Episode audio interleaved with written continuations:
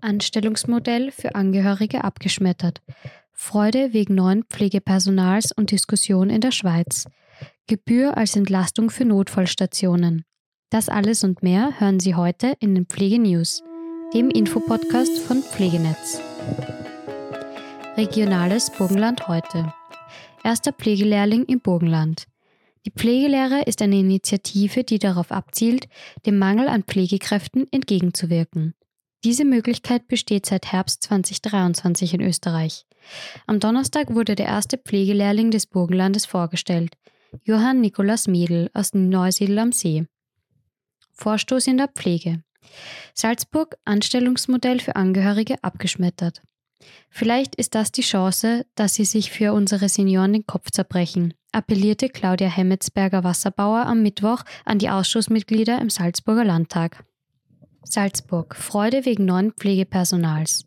Die Pflegekrise ist ein weit verbreitetes Thema.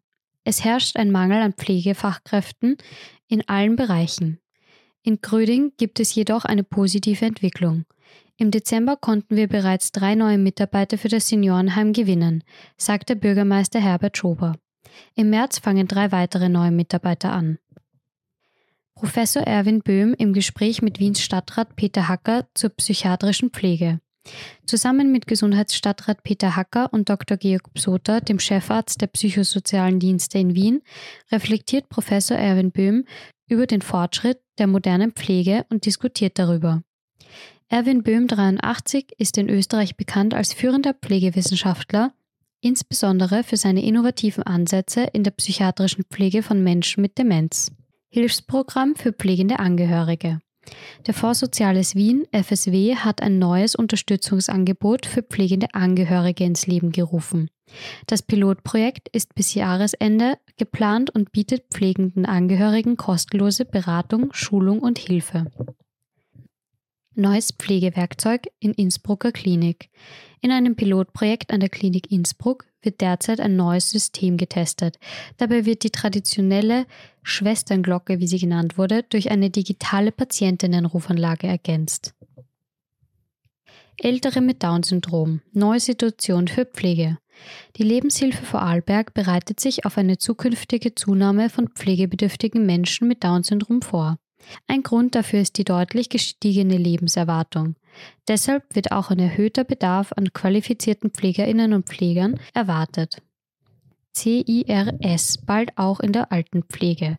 Das Zentrum für Qualität in der Pflege arbeitet derzeit an Angeboten, die Pflegediensten und Altenheimen dabei helfen sollen, die Sicherheit in der Pflege zu gewährleisten und eine positive Sicherheitskultur zu etablieren. Diskussion in der Schweiz. Gebühr als Entlastung für Notfallstationen. Notfallstationen, die chronisch überlastet sind, stellen ein Problem dar. Könnte eine Notfallgebühr für Bagatellfälle die nötige Entlastung bringen? Palliativcare. Volles Leben bis zuletzt. Warum ein rehabilitativer Ansatz sinnvoll ist. In einem Gespräch mit Rainer Simada erklärt Rebecca Tiberini, warum ein rehabilitativer Ansatz in der Hospiz- und Palliativversorgung von Vorteil ist.